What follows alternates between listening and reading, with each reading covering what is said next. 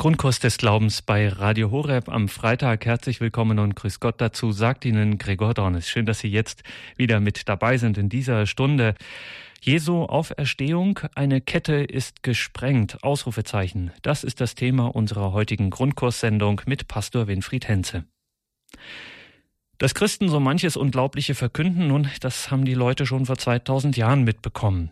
Behauptungen wie Gott ist Mensch geworden, er soll sogar dreifaltig sein, barmherzig und so weiter und so weiter. Für den gesunden Menschenverstand sind das ja schon ziemlich abgefahrene Sachen. Vor allem dieses, Jesus Christus ist von den Toten auferstanden. Ganz nüchtern betrachtet gibt es eigentlich nur zwei Möglichkeiten. Entweder ist das Ganze der größte Betrug und PR-Coup der Weltgeschichte, oder es ist so unglaublich, dass es einfach stimmen muss. Und das wäre in der Tat die Nachricht aller Nachrichten. Jesus ist von den Toten auferstanden, da dürften sämtliche Breaking News Laufbänder 24 Stunden am Tag rotieren. Also eine Sensation wäre es allemal, aber doch eine, muss man zugeben, die ja nun auch schon 2000 Jahre her ist. Also willkommen im 21. Jahrhundert. Was soll mich diese Tatsache eigentlich kümmern? Jesus Christus von den Toten auferstanden, was hat das mit mir zu tun? Offensichtlich, nach Meinung der Christen, hat es eine ganze Menge mit mir zu tun. Wenn Christen jedes Jahr Ostern feiern, dann muss es dafür ja schließlich auch einen Grund geben. Und welchen Grund, was es da zu feiern gibt und wie der Titel es sagt, welche Kette gesprengt ist, darüber wollen wir heute Pastor Winfried Henze aus Harsum Adlum befragen. Dort hat er sich die Zeit, diese Stunde Zeit genommen für unseren Grundkurs. Darüber freuen wir uns. Grüße Gott, Pastor Henze. Ja, grüß Gott, Gregor. Ich habe schon gehört, dass Sie ein schönes Osterfest verbracht haben. Das wünsche ich auch allen unseren Hörerinnen und Hörern. Ich sitze hier an meinem Schreibtisch in meinem Pfarrhaus in Adlung bei Hildesheim. Das ist ziemlich weit in Norddeutschland. Aber es ist ein überwiegend katholisches Dorf und während ich hier aus dem Fenster schaue, über meinen Schreibtisch hinweg, fällt mein Blick auf unseren Friedhof wundert sich vielleicht, dass ich von dem Friedhof jetzt anfange, aber das ist im Augenblick ein ganz wunderschöner Anblick. Die Leute haben sich in den Tagen unmittelbar vor dem Osterfest hier viel Mühe gegeben, haben alle Gräber schön zurechtgemacht, nachdem der lange Winter endlich vorbei war. Und jetzt leuchtet das alles in den schönsten Farben. Viel Stiefmütterchen, gelbe und blaue und rote und, und Osterglocken sind dazwischen. Also es ist eine wahre Pracht, sich diesen Friedhof anzugucken. Dazwischen auch ein ganz frisches Grab, denn wir haben erst am dritten Ostertage hier äh, eine Beerdigung gehalten. Unser ältestes Gemeindemitglied, knapp vor der, der Erreichung der 100-Jahr-Grenze, ist uns in die Ewigkeit vorausgegangen. Und als wir für die, für diese Frau hm, das Requiem gehalten haben. Ja, ein Requiem kann man ja gar nicht in der Osterwoche halten. Es war ein regelrechter Jubelgottesdienst. Wir kamen aus dem Alleluja überhaupt nicht heraus, auch nicht bei diesem Begräbnis. Und irgendwie ist mir dabei bewusst geworden, was wir denn da eigentlich an, am Ostertag feiern. Liebe Hörerinnen und Hörer, ich hoffe, dass es Ihnen so ähnlich geht. Hier scheint im Augenblick die Sonne ganz wunderbar. Es ist ein ganz herrlicher, schöner, österlicher Tag. Und dann hebt sich die Stimmung, dann wird man irgendwie auch erfüllt von dem Inhalt und von den Gedanken dieser wunderbaren Festwoche. Es ist Ostern. Jeden Morgen feiern wir immer noch die Ostermesse und unser kirchlicher Kalender, der ist ja auch nicht zimperlich, der ordnet doch an, dass alle Werktage dieser Woche als Hochfeste zu begehen sind. Das muss man sich mal vorstellen. Und obwohl wir heute doch einen Freitag haben, ist heute wieder ein österliches Hochfest. Selbstverständlich frage, frage ich mich genauso, wie das eben unser Tüchter Gregor Dornis gemacht hat, wieso uns das eigentlich angeht. Und ich möchte gleich an seinen Gedanken anknüpfen. Wenn er nämlich gesagt hat, ja, das wäre ja wirklich die gewaltigste Sensation, wenn Christus wirklich von den Toten auferstanden ist, dann müssten die Zeitungen ja platzen davon und so weiter. Ich bin mir da nicht so ganz sicher. Wenn vor 2000 Jahren etwas passiert ist, dann könnte man ja heute auch sagen, na und, also da mag ja vor 2000 Jahren etwas ganz Unglaubliches passiert sein, aber es geht mich das eigentlich an?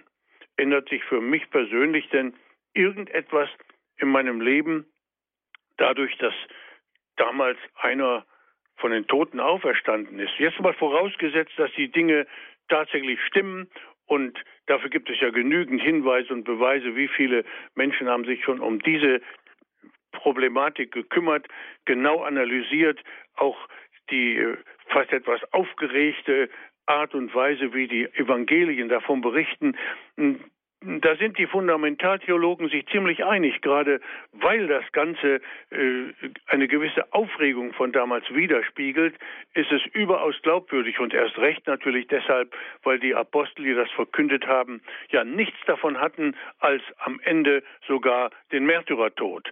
Und man geht nicht für eine für eine Nachricht in den Tod und nimmt alle möglichen Strapazen auf sich, die man aus irgendwelchen Gründen vielleicht erfunden hätte. Nein, also die waren schon fest von, davon überzeugt, sie waren dem Auferstandenen begegnet und da haben wir auch gerade das Evangelium gehabt, wo Christus der Herr ihnen zuruft als Auferstandene, nun fasst mich doch an. Ihr meint, ihr seht hier einen Geist.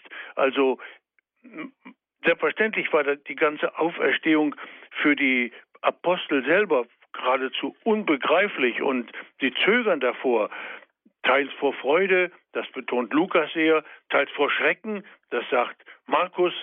Also das wird alles nicht verschwiegen, wie die, die Zeugen damals davon betroffen waren und damals schon sagten, ja, was macht das denn sein? Konnten sie nicht richtig glauben und meinten, ein Gespenst zu sehen oder was auch immer. Da sagt Christus, nun fasst mich doch an, meine Hände, meine Füße, gib mir was zu essen und so weiter. Die Sache wird plötzlich überaus handgreiflich und fest. Gut, das ist die eine Seite der Sache. Aber man kann ja genauso gut auch sagen, ja, und, und, und ich, was habe ich denn eigentlich davon? Also wenn wirklich vor 2000 Jahren so etwas Ungeheuerliches passiert ist, dann mag das da passiert sein. Aber ist für, für mich kein größerer Unterschied, als ob Caesar Gallien erobert hat oder äh, die alten Römer Dresche gekriegt haben im Teutoburger Wald vor 2000 Jahren oder was auch immer, das betrifft mich doch eigentlich gar nicht. Wenn man diese Frage einmal in den Mittelpunkt stellt, liebe Hörerinnen und Hörer, wenn man sich fragt, was bedeutet das denn eigentlich, dann kommt man aus dem Staunen nicht mehr heraus, wenn man unsere Ostergottesdienste, besonders die, die Liturgie der Osternacht betrachtet. Viele von Ihnen werden das wieder miterlebt haben. Man zieht hinter einer brennenden Osterkerze in die stockdunkle Kirche ein. Da ist alles Licht gelöscht. Wir feiern hier in unserem Dorf die Osternacht morgens früh, ganz früh noch im Dunkeln und ziehen dann, da muss ich als Priester vorangehen und trage die entzündete Osterkerze in meiner Hand, in meinen Händen ziehe der Gemeinde voran, die Messdiener folgen mir, dann sind wir in dem Gotteshaus und dann die, kommen die Leute in die dunkle Kirche hinein. Ich muss eine Weile warten, bis sie einigermaßen alle drin sind und ihre Plätze eingenommen haben, bis ich dann zum ersten Mal singe Lumen Christi, Licht von Christus und die Leute antworten Deo gratias, Dank sei Gott. Dann aber passiert etwas, was sich in dieser Osternacht immer zu wiederholt, nämlich es wird das Licht von der Kerze weitergegeben. Es wird deutlich gemacht, das, was ihr hier heute feiert, das ist nicht nur die Angelegenheit Jesu Christi, sondern eure eigene. Denn die Osterkerze, die leuchtende Osterkerze, ist das Sinnbild für den auferstandenen Christus. Und noch ist es dunkel, aber jetzt entzünden die Leute ihre Kerzen, die ihre eigene Person verkörpern an dieser Osterkerze Jesu Christi.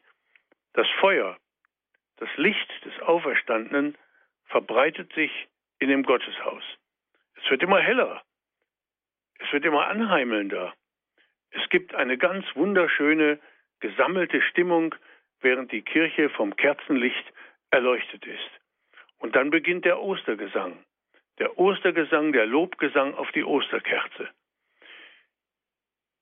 Aber auch bei diesem Ostergesang, gewiss, da gibt es einen Vers drin, der heißt, dieses ist die Nacht, in der Christus die Ketten des Todes zersprengt und von, aus der Tiefe emporstieg als Sieger. Aber sonst sonst ist sowohl in den Lesungen, die jetzt kommen, wie auch in diesem Lobgesang, dem Exultet und in den Gebeten der heiligen Messe, jetzt übertreibe ich ein bisschen, da ist beinahe von der Auferstehung Christi schon gar nicht mehr die Rede, sondern da ist andauernd von uns die Rede. Ihr seid mit Christus auferstanden, heißt es dann in einer österlichen Lesung, darum sucht, was droben ist. Es bleibt nicht bei dem Licht der Osterkerze, das von allen staunend betrachtet wird, sondern dieses Licht wird weitergegeben. Die Leute halten es selber in den Händen. Und es wird immer mehr deutlich gemacht in der heiligen Liturgie, das ist doch euer Tag. Ihr seid auferstanden. Als ob es der Kirche gerade um diese Frage geht, dass wir da nicht eine längst vergangene 2000 Jahre alte Sensation begehen, an die sich vielleicht Historiker erinnern können, oder wo man sagt, ja, das muss damals eine tolle Sache gewesen sein. So schnell haben sich dann auch in Jerusalem gleich Hunderte und Tausende bekehrt auf die Predigt der Apostel. Das ist ja alles gar nicht erklärbar. Es ist eine tolle Sache, aber es ist furchtbar lange her. Und was soll uns das denn heute noch, noch aufregen? Nein, ihr seid mit Christus auferstanden. Und wenn man nun die Symbole der Osternacht weiter verfolgt, dann wundert man sich, dass es immer in demselben Sinne weitergeht. Es wird in der Osternacht das Taufwasser geweiht. Ja, warum denn? Weil die Kirche uns lehrt, ihr habt doch durch die heilige Taufe Anteil gewonnen am Tod und an der Auferstehung des Herrn. Ihr seid mit Christus auf seinen Tod begraben und mit ihm auferweckt zum neuen Leben. Das ist euch in der Taufe geschenkt worden. Die Taufe ist also in dieser Osternacht ganz deutlich nichts anderes als das Sakrament, das Bindeglied gewissermaßen zwischen dem Wunder der Auferstehung Christi und unserem, unserer eigenen Berufung in die Herrlichkeit Gottes. Durch die Taufe wird uns die Auferstehung des Herrn zugeeignet. Ihr seid mit Christus auferstanden. Wenn man das Osterfest so betrachtet, dann ist es ganz etwas anderes als ein historischer Gedenktag. Dann ist es Gegenwart, die gefeiert wird. Und dann greift es auch in der Tat unmittelbar ein in unsere tiefsten und wichtigsten Lebensfragen. Es ist ein großes Erlebnis, wenn man so die Liturgie in sich aufnimmt und begreift, Ostern, da werde ich selber ja angesprochen. Ich bin gemeint und mit mir alle anderen in der Gemeinde. Die Osterliturgie spricht von uns. Seine Auferstehung, Christi Auferstehung, ist unsere Sache. Da ist also das Dunkel der Osternacht ein Sinnbild für die Welt. Finsternis, Aussichtslosigkeit, Tod. Das wissen wir ja alle. Man braucht nur ein einziges Mal abends die Nachrichten zu hören und dann wird man schon wieder überschüttet von allem Schlimmen, was in der Welt passiert. Alles, was lebt, muss sterben. Das ist das eiserne Gesetz der Welt, so scheint es jedenfalls. In der Osternacht aber wird diese Kette aufgesprengt. Eine Kette, die einen umschließt und einsperrt, die hält nur so lange, wie alle Glieder halten. Wenn ein Glied gelöst wird, ist die Kette offen und schließt nicht mehr. So ist das mit der Kette des Todes. Christus als das wichtigste Glied der Menschheit, er, der, der Gottmensch, hat in seiner Auferstehung diese Kette aufgesprengt. Da wird eine uralte Menschheitshoffnung lebendig, der Sieg des Lebens über den Tod. Liebe Hörerinnen und Hörer, wir machen ja vielerlei Ansätze und unternehmen ungeheure Anstrengungen, das Leben über den Tod siegen zu lassen. Wenn man sich überlegt, was wir alles hineinstecken an Anstrengung in die Gesundheitsvorsorge.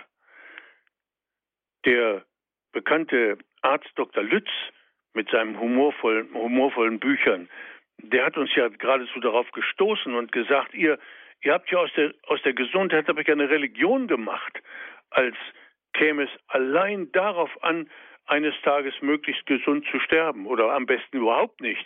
Und ist das nicht am Ende, was wir da immer so als Wichtigstes in der ganzen, in allen Bemühungen unseres Lebens betrachten, eigentlich letzten Endes vergebliche Liebesmühe, denn jeder weiß am Ende ja, irgendwann bist du doch an der Reihe mit dem Tode.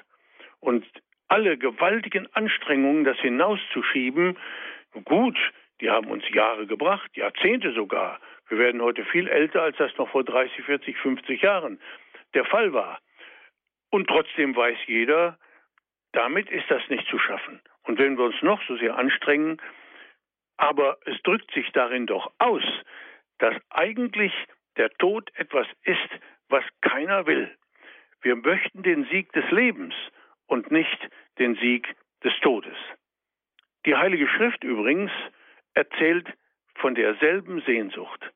Schon das Alte Testament sieht nämlich Gott als den Lebendigen an, als den, der Leben schafft. So hoffte das Volk Israel jedenfalls. Auch wenn in der Anfangsphase, wie auch bei den meisten Völkern der Welt, der Glaube an ein Weiterleben nach dem Tode undeutlich war, mit Vorstellungen von Unterwelt und schattenhaftem Dasein mh, hm, ausgedrückt und so weiter. Aber immer ging doch die Hoffnung über den Tod hinaus. Und im Land und Volk Israel ist diese Hoffnung gewaltig aufgeflammt in der Zeit, als das Volk besonders viel Bedrängnis erlebt in der babylonischen Gefangenschaft. Die Propheten haben das damals verkündet. Gott wird Sieger sein, so wie er euch aus Ägypten durch das Rote Meer hindurch vor dem Tode gerettet hat, so wird er am Ende das Volk zum Leben führen. Er wird die Ketten des Todes zerbrechen. Ja, es wird am, er wird am Ende sogar die Toten auferwecken. Und so bedeutet dann die Auferstehung Jesu, dass diese Endzeit angebrochen ist. Gottes Reich hat angehoben. Die neue Schöpfung hat begonnen. Das ist übrigens der Grund, weshalb in der Osternacht auch der Text von der Erschaffung der Welt vorgelesen wird. Immer eindrucksvoll, dieses wunderschöne Lied von der Schöpfung aus dem Alten Testament, wenn uns das vorgetragen wird, wie aus Gottes Hand das Leben in der vielfältigsten Form hervorgeht. Aber das ist die erste Schöpfung. Mit der Auferweckung Jesu setzt eine neue Schöpfung ein. Unsere Augen werden auf die Zukunft gerichtet. Gott wird Sieger bleiben. Gerechtigkeit und Liebe werden über Unrecht und Hass den Sieg davontragen. Wir selber werden auferstehen. Da ist also schon von Anfang an in den Texten der Osterliturgie deutlich, es geht um etwas ganz Umfassendes, nicht nur um den Sieg eines einzelnen Menschen. Darüber werden wir gleich noch reden, denn es ist Christus, der Gottmensch selber, der Urgrund der Schöpfung. Aber zunächst einmal ist es ja nur ein einzelner Mensch. Und hier wird uns klar gemacht, nein, nein, es geht um die ganze Welt. Denn die Kette des Todes ist aufgesprengt und der Tod bleibt nicht mehr Sieger. Und so werden dann Gottes Liebe, Gottes Gerechtigkeit den Sieg, den Sieg erringen über alles Niederziehende hier in dieser Welt. Und wir selber nehmen daran teil. Die ganze Welt wird verwandelt werden in ein neues Leben. Alles wird aufleben. Wenn man das einmal richtig überlegt, dann gewinnt durch diese Botschaft auch unser persönliches Leben eine ganz neue Dimension. Wenn man älter wird, ich gehöre ja auch nicht mehr zu den Jüngsten, dann denkt man oft an die Vergangenheit zurück. Und vielleicht geht es manchen von Ihnen, liebe Hörerinnen und Hörer, auch so, dass man sagt, ja, an was ich mich jetzt so alles erinnere, die Liste der Menschen, die ich gut gekannt habe und die schon in der Ewigkeit sind, die wird immer länger und mein Bekanntenkreis, der schrumpft eher, als dass er sich jetzt noch erweitern würde. Und es gibt so viele Erinnerungen, die ich jetzt inzwischen eigentlich nur noch bei mir selber habe. Wenn ich mal nicht mehr auf der Welt bin, dann ist das alles, was ich da erzählen könnte und was für mich so groß und so wichtig war, das ist dann vergessen. Jetzt schon habe ich manchmal Not, dass mir überhaupt jemand zuhört, wenn ich von den alten Geschichten erzähle. Manchmal ist es auch umgekehrt, dass Enkelkinder zum Beispiel oder sogar Urenkelkinder ganz gespannt zuhören, wenn die Oma oder die Uroma von vergangenen Zeiten erzählt. Aber wir sind uns doch ganz bewusst, das ebbt ab, das ist eines Tages vorbei und dann, naja, dann steht manchmal in einer Todesanzeige noch, uns bleibt die Erinnerung, aber jeder, der realistisch denkt, weiß, wie lange wird, die, wird denn diese Erinnerung noch dauern? Die geht vielleicht eines Tages auch zu Ende und dann ist es aus und vorbei und das war es einmal. Und dann trauern wir manchmal auch großen und schönen Dingen unseres eigenen Lebens hinterher. Wenn das wirklich so wäre, wenn das mit dem Tode vorbei wäre, wenn Christus nicht auferstanden wäre, um uns mitzuziehen in seinen Sieg, dann würde ja auch alles Gute, was wir in unserem Leben mal zustande gebracht haben, irgendwie spurlos in der Vergangenheit versinken. Aber uns wird etwas ganz anderes gesagt. Uns wird gesagt, sogar das Gute, das einer im Verborgenen getan hat, das wird aufleben. Denn Gott will den vollkommenen Sieg des Lebens. Es soll verschwinden, was runterzieht, was zum Tode führt, was kaputt macht. Am Ende soll der Sieg des Lebens stehen. Und das fängt nun in der Auferstehung des Herrn an, die uns in der Taufe zugeeignet wird. Gewiss für uns eine Zukunftshoffnung. Wir wissen ganz genau, dass wir auf dieser Welt immer noch dem Gesetz des Todes unterliegen. Und manche von uns spüren es an den Krankheiten und an den Rückschlägen und Sorgen, die sie einzustecken oder zu tragen haben, mehr als deutlich. Das sei jetzt nicht abgestritten. Ostern ist für uns kein Fest der Illusionen, wo man sich in schöne Träume hineinsteigert, die dann, wenn die schönen Feiertage vorbei sind, wieder platzen wie eine Seifenblase. Wenn das nur ein Traum wäre, nein, sagt die Kirche, Ostern, das ist eher ein Fest für Realisten. Wieso das? Weil es uns klar macht, dass diese, dass wir viel zu kurz schauen, wenn wir nur diese sichtbare, erlebbare Welt als wirklich betrachten. Macht doch eure Augen auf, wird uns an diesem Fest zugerufen. Denn es gibt viel Größeres als das Leben, das ihr jetzt lebt. Und es gibt viel Größeres als die Welt, in der ihr jetzt seid. Und ihr werdet Gott schauen, ihr werdet seine Herrlichkeit erleben, ihr seid selber berufen zu einem viel größeren und herrlicheren Leben. Dazu ist euch Christus vorangegangen, er, der Auferstandene, der Sieger über Sünde und Tod. Ich weiß nicht, liebe Hörerinnen und Hörer, man kann sich manchmal so in Begeisterung reden, wenn man auf diesen österlichen Gedanken kommt. Gott wird gewissermaßen neu von uns entdeckt. Wir geben ihm einen Namen. Er ist der Gott des Lebens. Er ist der, der die Toten auferweckt. Unser ganzes Denken und Fühlen wird auf die Zukunft gerichtet. Christus ist auferstanden und er wird auch uns mit ihm zum ewigen Leben erwecken. Nicht der Tod hat das letzte Wort, sondern das Leben. Und Gott ist es, der das garantiert.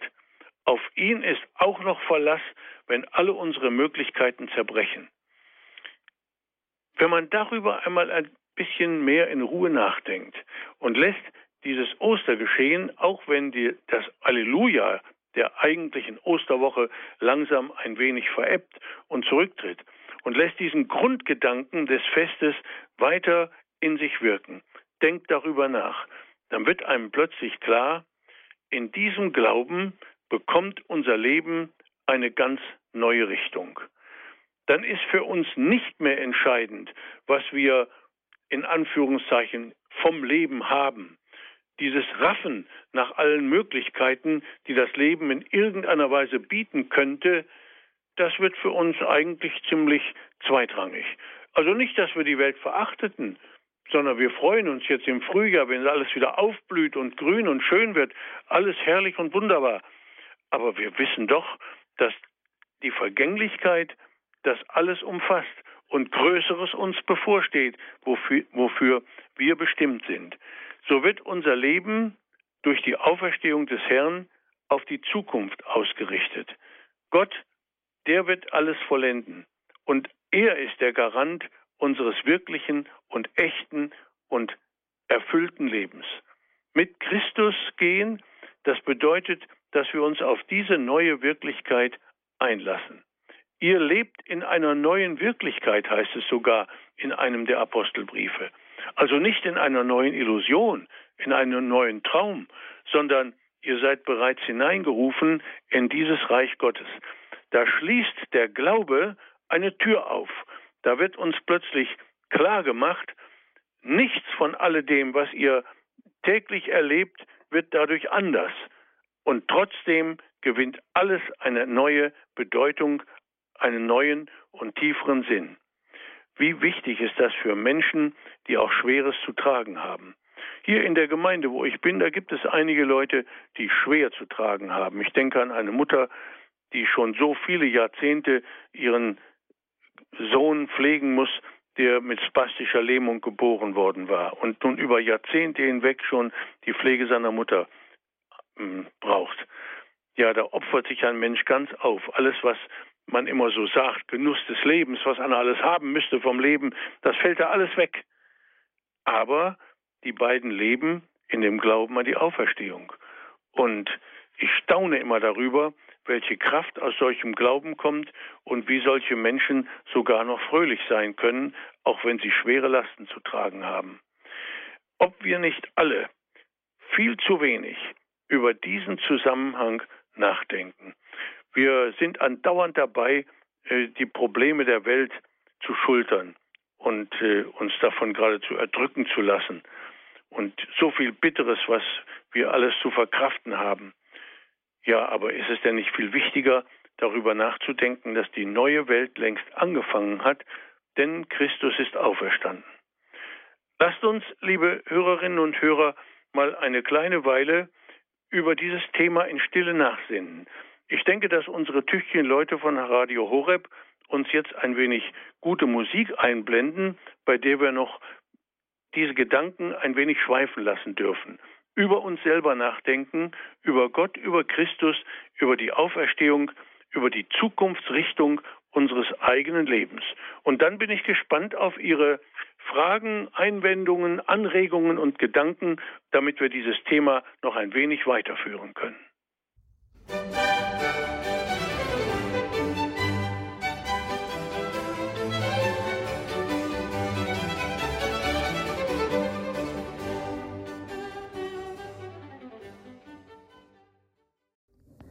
Jesu Auferstehung, eine Kette ist gesprengt. Sie haben eingeschaltet im Grundkurs des Glaubens bei Radio Horeb und Radio Maria in Südtirol und wir hören Pastor Winfried Henze aus Harsum Adlum. Liebe Hörerinnen und Hörer, schön, wenn wir miteinander über dieses fröhliche und wunderbare Ereignis nachdenken. Der Herr ist wahrhaft auferstanden. Aber ich höre natürlich auch schon, während diese Gedanken erwogen werden, einen Einwand, der immer wieder auch gegen den Glauben vorgetragen wird. Nicht nur am Osterfest, sondern auch noch bei anderen Gelegenheiten hören wir leicht den Vorwurf, ja, ihr begebt euch in eine zukünftige Welt.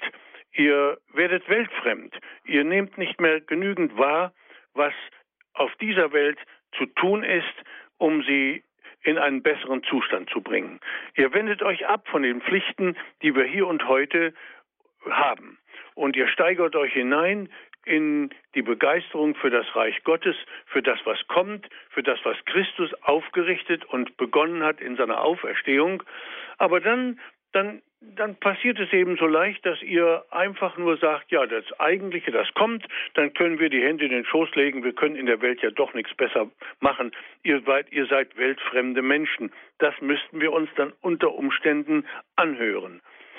Es richtig ist aber genau das Gegenteil. Wenn einer nämlich die Osterbotschaft wirklich begriffen hat und davon überzeugt ist, dass alles, was auf dieser Welt geschieht, einmal einmünden wird in diesen Sieg Christi über Sünde und Tod.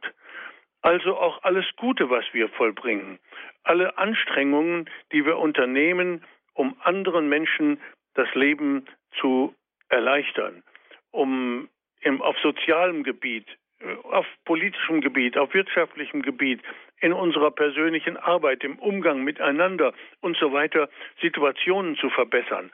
Nichts davon wird überflüssig. Aber es kommt in diese ganze Sache eine neue Hoffnung hinein. Denn es macht doch einen gewaltigen Unterschied, ob man sich abmüht ohne die Aussicht, dass es jemals endgültig und besser werden könnte auf dieser Welt. Da gibt es doch so viele, die sagen, ja, du musst es halt im Trotz machen und dann gibt es so ein Leben aus dem inneren Widerspruch heraus, ein Leben des Trotzdem. Da reibt man sich drin auf und findet keine wirkliche Hoffnung. Aber wenn einer sagen kann, ich will wohl anpacken, zupacken, wo immer ich es kann und so viel ich nur leisten kann, will ich auch tun, damit ich selber im Leben vorwärts komme und damit ich anderen dienen kann. Denn ich weiß ja, dass das am Ende nie vergeblich ist. Ich kann in dieser Welt einiges besser machen und sollte es auch tun, gerade weil ich nicht die Hoffnung habe, dass wir Menschen ein Paradies auf Erden zustande bringen, sondern dass es, der, dass es Christus, der Sieger über Sünde und Tod ist, der einmal alle Dinge vollenden wird. Wir haben, glaube ich, liebe Hörerinnen und Hörer, schon mal im Zusammenhang mit der Wiederkunft Christi, mit der Erwartung der Endzeit über dieses Thema nachgedacht. Ostern ist der Beginn der Endzeit. Da fängt das doch schon an und unser Blick richtet sich auf die Vollendung der Welt durch Christus. Es ist eine wunderbare, auch beruhigende und stärkende Einsicht, wenn man sagen kann, alles Gute, was ich tue und alle Mühe, die ich mir gebe, auch alle Last, die ich trage, das wird alles einmal einmünden in seine Herrlichkeit. Denn er hat den Tod überwunden und er wird uns in seinen Sieg auch endgültig aufnehmen. Gerade weil wir mit Jesus Sieger sind, können wir mit Zuversicht das Gute tun und Leid tragen, ohne die Hoffnung zu verlieren. Das ist nämlich der Osterglaube. Er macht alles, was wir in der Fastenzeit und in der Karwoche über das Kreuz Christi miteinander bedacht haben, überhaupt erst vollständig. So kann man sich also über die Osterbotschaft geradezu in Begeisterung reden und trotzdem darf man sich dabei sicher sein, man träumt nicht vor sich hin, man redet sich nicht in Illusionen hinein, sondern man spricht von der wichtigsten Wirklichkeit, nämlich von dem Leben, das Gott schenkt, das Christus uns in seiner Auferstehung für uns alle erworben und erobert hat. Dabei dürfen wir nicht vergessen, dass schließlich diese Auferstehung auch für Christus selber doch der, die große Vollendung war. Und jetzt darf ich, liebe Hörerinnen und Hörer, doch noch einmal zurückschalten auf den Gedanken, den ich am Anfang ein wenig in den Hintergrund geschoben habe. Da hatten wir ja gesagt, Ostern das ist nicht nur das Fest Jesu Christi, sondern unseres. Und das haben wir so sehr betont, dass das alles uns angeht. Aber dann darf man auch, auch mal sich in Christus selbst hineinversetzen. Seine Sendung ist nun feierlich bestätigt. Für den Herrn selber bedeutet das doch, Gott hat seine Botschaft und seinen Anspruch feierlich unterstrichen. Für die Jünger die zuvor Jesus doch nur halb verstanden hatten und die von seinem Kreuzestod erschüttert waren, ist jetzt der Weg zum vollen Glauben offen. Auch das geschieht erst schrittweise. Die brauchen auch erst ihre, ihre Zeit, um das alles zu packen. Bei Thomas wird uns das deutlich, bei den Emmaus-Jüngern, auch bei den anderen. Erst nach und nach. Und eigentlich sind wir alle noch dabei, die Bedeutung der Auferstehung für unsere für unser eigenes Leben wirklich zu entdecken. Christus aber ist feierlich bestätigt. Er ist der Messias. An ihn dürfen wir uns anschließen. Und darum werden ja die Osterlieder auch so von ganzem Herzen heraus gesungen, mit so viel persönlicher Begeisterung. Ich glaube, das, was wir heute miteinander bedacht haben, das braucht man den meisten Christen gar nicht so oft zu wiederholen. Die spüren schon im Herzen, dass Ostern ihre eigene Sache ist. Und darum darf das auch in der Familie auf alle mögliche Weise weitergefeiert werden. Da werden dann plötzlich solche weltlichen Sachen wie die Ostereier, die werden zum Sinnbild für das Leben, das neu gewonnen worden ist.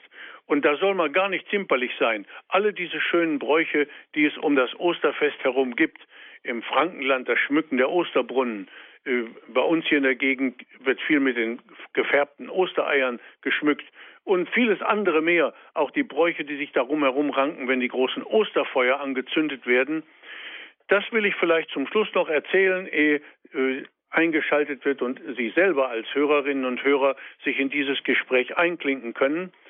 In unserem Dorf findet wie auf vielen Dörfern, wie fast auf allen Dörfern, immer zum Osterfest das große Osterfeuer statt. Das sind Berge von äh, Zweigen und, und Ästen und Abfallholz und alles Mögliche zusammengefahren worden und mit Treckern zusammengeschoben worden zu einem riesigen Haufen.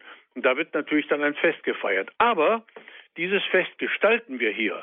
Da ziehe ich in Chorkleidung mit Messdienern von der Kirche aus hinaus zu dem Osterfeuer. Das ist bei uns fast ein Kilometer Weg bis zu diesem Platz, wo das abgebrannt wird.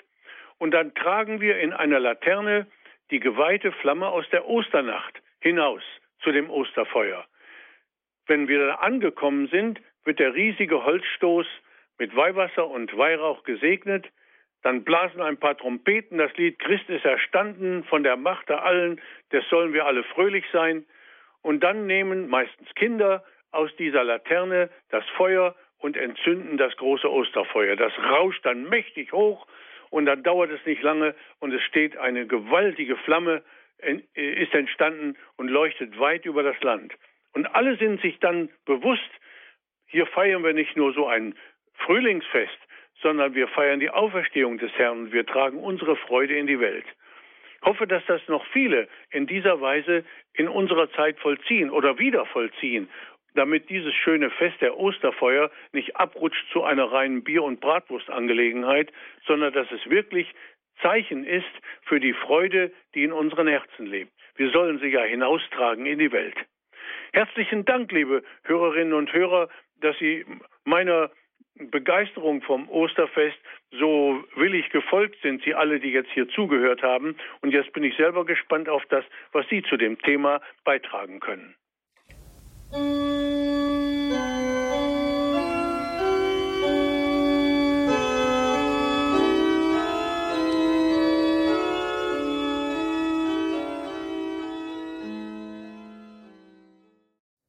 Grundkurs des Glaubens bei Radio Horeb und Radio Maria in Südtirol. Heute wieder mit Pastor Winfried Henze aus Harsum Adlum. Heute ging es um dein österliches Thema Jesu Auferstehung. Danke, Herr Pastor, für Ihre Ausführungen bis hierher. Wir gehen gleich zu den ersten Hörern. Zunächst nach Berlin zu Herrn Schmidt. Grüße Sie nochmal, Herr Schmidt. Ja, guten Tag. Guten Tag. Guten Tag, Herr Pfarrer Henze. Ich höre Ihre Sendung mal sehr gerne. So habe ich große Probleme über die Auferstehung unserer verstorbenen Angehörigen. Da habe ich also mit, mit vier katholischen Priestern schon gesprochen, aber ich da äh, nicht, äh, ich bin da nicht zu überzeugen. Und zwar sagt mir ein Pfarrer, wenn ich an, wenn ich an die Auferstehung glaube, an meine Auferstehung, dann werde ich also nach meinem Tode auferstehen. Was mir, ich würde es gerne wünschen, wenn zum Beispiel meine verstorbenen Angehörigen, dass zum Beispiel jetzt bei Gott sind oder bei, äh, auf dem Weg noch zu Gott sind. Und das vermisse ich irgendwie. Deshalb bin ich irgendwie traurig, dass da äh, der Kontakt zum Beispiel jetzt nicht mehr besteht, ob sie wirklich jetzt angekommen sind bei Gott und wirklich auferstanden sind. Da habe ich meine Probleme. Danke, Herr Schmidt, für diese ja, Frage. Können Sie irgendwie, irgendwie weiterhelfen, ja? Das glaube ich kaum, Herr Schmidt, dass ich Ihnen in dieser Frage weiterhelfen kann. Denn äh, das ist natürlich eine, eine neue Welt, in die wir eintreten. Und äh, es gibt immer wieder die die, die Versuchung, hätte ich fast gesagt, oder die, die Hoffnung, die Vorstellung oder gar den Anspruch, es müsste doch eigentlich uns leichter gemacht werden. Wir müssten doch einen Einblick bekommen in die Welt, die uns bevorsteht, wenn dieses Leben endet. Das ist eigentlich schon von der Sache her eigentlich gar nicht möglich. Warum? Weil wir mit all unseren Sinnes- und Verstandesorganen geschaffen sind, um in dieser Welt zurechtzukommen. Der Glaube öffnet uns die Pforte zu der Welt, die kommen wird, zu der neuen, der, der verwandelten Welt, der Welt Gottes. Wir können Gott nicht schauen. Wir können nur im Glauben uns an Gott wenden und seine Wirklichkeit akzeptieren, bejahen, dafür dankbar sein, ihn anbeten. Wir können Gott lieben mit ganzem Herzen, aber wir können ihn nicht schauen und so ist es auch mit den, die uns im Glauben und im Leben vorangegangen sind. Wir rufen die Heiligen an. Niemand ist daran gehindert, auch seine eigenen Angehörigen gewissermaßen im Gebet mit anzurufen. Aber die Sache fängt an so den Aberglauben zu streifen und das Spintisieren, wenn man anfängt, man müsste mit den Verstorbenen in einen äh, Kontakt treten können. Das ist, äh, machen manchmal so Spiritisten oder äh, bestimmte Sekten oder sowas, die, die diese Sehnsucht der Leute ausnutzen, um ihnen vorzuführen, wie sie mit Verstorbenen in Verbindung treten. Das mag es mit Gottes Hilfe auf ungewöhnlichem Wege hier und da geben. Ich habe es noch nie erlebt und ich bin mir ziemlich sicher, dass ich es noch nie erleben werde. Ich habe auch noch keinen Menschen kennengelernt, der also gewissermaßen über die Grenzen unseres eng gezogenen diesseitigen Lebens hinaus Erkenntnisse oder Gespräche hätte führen können. Da, aber der springende Punkt ist ja gerade, dass Christus durch seine Auferstehung diese enge Welt aufgesprengt hat und uns vorausgegangen ist. Das ist eine Sache des Glaubens, aber nicht des Experimentes. Vielleicht sollte man sich davor ein bisschen hüten, dass man meint, man müsse Dinge, die uns im Glauben von Gott her erschlossen worden sind, gewissermaßen durch menschliche Experimente noch plausibler machen. Das ist ein Irrweg. Dankeschön, Herr Schmidt, für Ihre Frage. Wir gehen weiter zur nächsten Anruferin. Grüße Gott, jetzt sind Sie dran. Äh, grüß Gott. Grüß Gott. Danke, danke für den Vortrag. Ich, ich bin ein wenig grüblerisch veranlagt in Korinther. Ich habe es aufgeschlagen. 1. Korinther 15, Nummer 3. Christus ist für unsere Sünden gestorben gemäß der Schrift.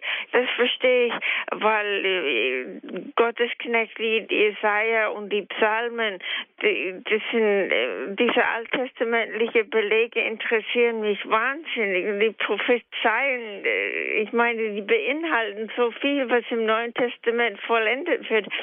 Aber das, das Sterben verstehe ich. Aber das nächste, ähm, ähm, er ist am dritten Tag auferweckt worden gemäß der Schrift. Mhm. Wo steht es im Alten Testament genau, dass er es auf, dass er am dritten Tag auferweckt worden ist gemäß der Schrift? Weil Paulus bezieht sich nur auf das Alte Testament, oder? Also, das wäre jetzt die Frage, wie sind die vielen alttestamentlichen Anspielungen, die wir im Neuen Testament gerade zum Thema der Auferstehung Christi, auch zu vielen anderen Dingen, zum Kreuzesopfer und so weiter äh, finden. Das wäre natürlich ein abendfüllendes Programm, wo ein Fachexeget, ein Bibelwissenschaftler mal dran müsste, um uns das im Einzelnen zu sagen. Tatsächlich sind sicherlich die Evangelisten und auch die Apostel mit ihren, Paulus mit seinen Briefen, überhaupt die Urverkündigung der Kirche mit dem Alten Testament sehr lebendig umgegangen und haben darin überall die Spuren gefunden von dem, was nachher sich in Christus vollendet hat. Ich weiß nicht, ob es sehr sinnvoll ist, dabei jeweils einzelne Stellen rauszusuchen und zu sagen, an der und der Stelle, da steht das und das. Das gibt es zwar auch, aber manchmal werden sogar die, äh, diese Zitate, die das Neue Testament selber anführt, von den äh, Exegeten äh, in Zweifel gezogen. Die sagen dann, ja, das hat, da hat also der neutestamentliche Text eine, einen, einen Satz oder mehrere Sätze aus dem Alten Bunde aufgegriffen und dem seinen Sinne gedeutet. Der gewinnt eine neue Bedeutung, die er vielleicht ursprünglich in diesem strengen Sinn gar nicht gehabt hat. Es ist ein, meiner Ansicht nach, also das sind auch ein bisschen persönliche Erfahrungen, die ich in diesem Umgang mit der Bibel gehabt habe. Man kommt nicht recht weiter, wenn man so anfängt, gewissermaßen äh, fast kriminalistisch nachzuspüren, wo ist das denn jetzt haargenau gesagt worden und wo finden wir das jetzt exakt. Viel wichtiger finde ich, dass man das Ganze begreift, wie Gott also als der Gott des Lebens immer mehr entdeckt wird, wie er als der, der den Messias verheißt, als der, der uns selber das Leben bestimmt. Zum Beispiel Texte aus dem Buch Iob sind da wichtig, manche Prophetentexte, äh, manche Psalmentexte. Und erst das Ganze, das ergibt im Grunde diesen großen Schwung hin auf die Auferstehung des Herrn. Und wenn man das dann im, Einzel im Einzelnen nachprüfen will, ich fürchte, dann neigt man eher dazu, eine schöne, große und wunderbare Sache zu zerpflücken. Das wäre so ähnlich, als wenn man anfangen wollte, äh, eine Symphonie von Josef Haydn äh, nach einzelnen Noten zu zerlegen und, zu sagen, ja, wie ist denn das zu verstehen und gemeint? Wichtig ist das Ganze, der Zusammenklang, die, die wunderbare Harmonie, die dabei auftritt und das großartige Gebäude des Glaubens, das sich über die Jahrhunderte im Alten Testament mehr und mehr entfaltet, bis es sich in Christus vollendet. Danke für Ihre Frage, Ihren Anruf. Alles Gute für Sie. Und jetzt gehen wir noch schnell nach Kassel zu Herrn Feldmann. Er wartet schon ein. Ja, grüß Gott, grüß Gott. Mir ging es noch um zwei Dinge. Einmal das Grabtuch, die Geißelung Jesu, die Dornenkrönung, die Kreuzigung. Und es ist ja auch klar, hier ist durch diese Darstellung Grabtuch, ist, ist ein schönes Zeugnis, dass hier der Herr auferstanden ist und dieser Blitz der Auferstehung, der hat uns dieses schöne Grabtuch hinterlassen. Und dann hat ja auch, haben wir jetzt seit einigen Jahren vom Papst ja auch ein Bild bekommen von Johannes Paul II., ein Bild des Auferstandenen, das Bild der heiligen Faustina, deren, wo der Heiland in wunderschöner Weise dargestellt war, dass der auferstandene, segnende Gott. Es ist schade, dass in den Kirchen nur das Kreuz ist, das Kreuz und das Schluss. Und hier hätten wir ein Bild, das in die Kirchen auch hineingehörte. Da ist der Heiland auferstanden. Er hat die Hand rechts hochgehoben zum Segen, die linke Hand auf dem Herzen, wo also die Strahlen Blut und Wasser herauskommen für die Sakramente. Und mein Vorschlag wäre, ist, dass dieses Bild eigentlich als Zeugnis der Auferstehung in die Kirchen gehören würde, dass man sieht, das Kreuz ist nicht das Ende. Die Auferstehung ist die Fortsetzung und die endgültige Vollendung. Das war ich mein Beitrag. Danke, Herr Feldmann. Ja, Pastor Hinter. Ja, Herr Feldmann, ich finde das großartig, wie Sie äh, diese Dinge betrachten und wie Ihnen das auch eine Hilfe und eine Stütze und eine Freude ist äh, im, im Glauben an den Auferstandenen. Aber erlauben Sie bitte auch einen, einen Einwand. Äh, der Glaube an die Auferstehung des Herrn ist nicht abhängig davon, ob jemand das Turiner Grabtuch für echt hält oder nicht. Äh, der Glaube ist nicht abhängig davon, ob die Art und Weise, wie dieses äh, Grabtuch zustande gekommen ist, so genau gewesen ist, wie Sie das eben beschrieben haben. Also dafür mag es recht gute Gründe geben, die haben Sie uns ja gerade eben dargelegt. Viel wichtiger aber finde ich, dass die ganz gesamte Botschaft der Kirche und äh, alles, was damals um, in, um und in Jerusalem äh, geschehen ist, uns die Auferstehung des Herrn übermittelt. Und ich finde, es ist mindestens ebenso wichtig, wenn nicht noch wichtiger, dass wir, so wie wir es in dieser Sendung versucht haben, die Auferstehung des Herrn auf uns persönlich beziehen, auf unser Leben, auch auf das, was sich bei uns vielleicht in unserer Denkweise wandeln muss.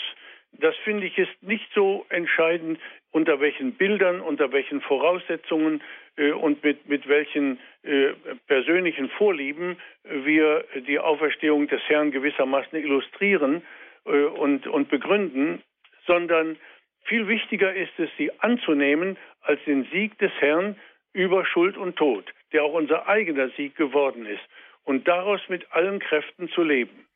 Damit ich nicht missverstanden werde, ich möchte nicht zurückweisen, äh, was Sie eben gesagt haben. Aber ich möchte ein wenig bremsen davor, das gewissermaßen zum Allgemeingut zu erklären, als sei das der entscheidende Weg, das Ostergeheimnis zu begreifen. Da gibt es sicher viele andere Wege und es gibt auch sicher manche skeptische Leute, die das äh, Turiner Grabtuch für unecht halten und doch ganz durchdrungen sind vom österlichen Glauben. Und auf den kommt es letzten Endes entscheidend an. Man soll aber auch niemanden, der solche Dinge wie zum Beispiel das Turiner Grabtuch hoch verehren, äh, die Sache mies machen und verderben oder gar sich darüber lustig machen. Das ist auch kein Zeichen von wirklicher Aufgeklärtheit und Glaubensweite. Dankeschön, Herr Feldmann, für Ihren Anruf. Ja, danke, Pastor Henze. Dieser österliche Glauben, der so entscheidend ist, in dem brauchen wir Stärkung und so möchten wir Sie auch zum Abschluss der Sendung dann um Ihren Segen bitten. Zuvor, liebe Hörerinnen und Hörer, noch ein Hinweis an Sie. Das Buch von Pastor Winfried Henze, Glauben ist schön, ein katholischer Familienkatechismus. Wenn Sie sich dafür interessieren, für diesen wunderbaren kleinen Band, den können Sie erwerben beim Harsummer Druckhaus Köhler. Wie das geht, die genauen Angaben dazu, die hat unser Hörerservice für Sie parat. Und wenn Sie einen Internetanschluss haben, dann schauen Sie einfach in das berühmte Infofeld zur Sendung, also im Tagesprogramm. Neben der Sendung gibt es ein Kästchen, wenn man das anklickt, da gibt es dann schwarz auf weiß den Hinweis, Hinweis darauf, wie man dieses Buch erwerben kann. Vier Euro kostet dieses kleine Bändchen und es ist ja hochgeeignet als kleiner Familienkatechismus, auch als Geschenk. Und im Infofeld zur Sendung steht das Ganze auch für alle, die uns in Österreich hören, wie man das in Österreich beziehen kann. Und wenn Sie sich da schon mal einen Eindruck verschaffen wollen, www.glauben-ist-schön.de, eine eigene Homepage zu diesem Familienkatechismus von Pastor Winfried Henze. Pastor Henze, nochmals Dank für heute. Dürfen wir Sie zum Abschluss der Sendung noch um Ihren Segen bitten? Ja, liebe Hörerinnen und Hörer, der Dank ist auch ganz auf meiner Seite. Denn also wenn ich mir überlege, dass jetzt so viele Menschen mir zugehört haben und äh, die Geduld aufgebracht haben, auch das offene Herz, das man braucht, um sich über dieses wichtige und so überaus schöne und erfreuliche Geschehen des Osterfestes äh, zu unterhalten. Da bin ich Ihnen von Herzen dankbar. Und gerne gebe ich den österlichen Segen. Unsere Hilfe ist im Namen des Herrn, der Himmel, der Himmel und Erde erschaffen hat. Herr, erhöre mein Gebet. Und lass mein Rufen zu dir kommen. Der Herr sei mit euch. Und mit deinem Geiste. Segne euch der allmächtige Gott, der Vater, der Sohn und der Heilige Geist. Amen.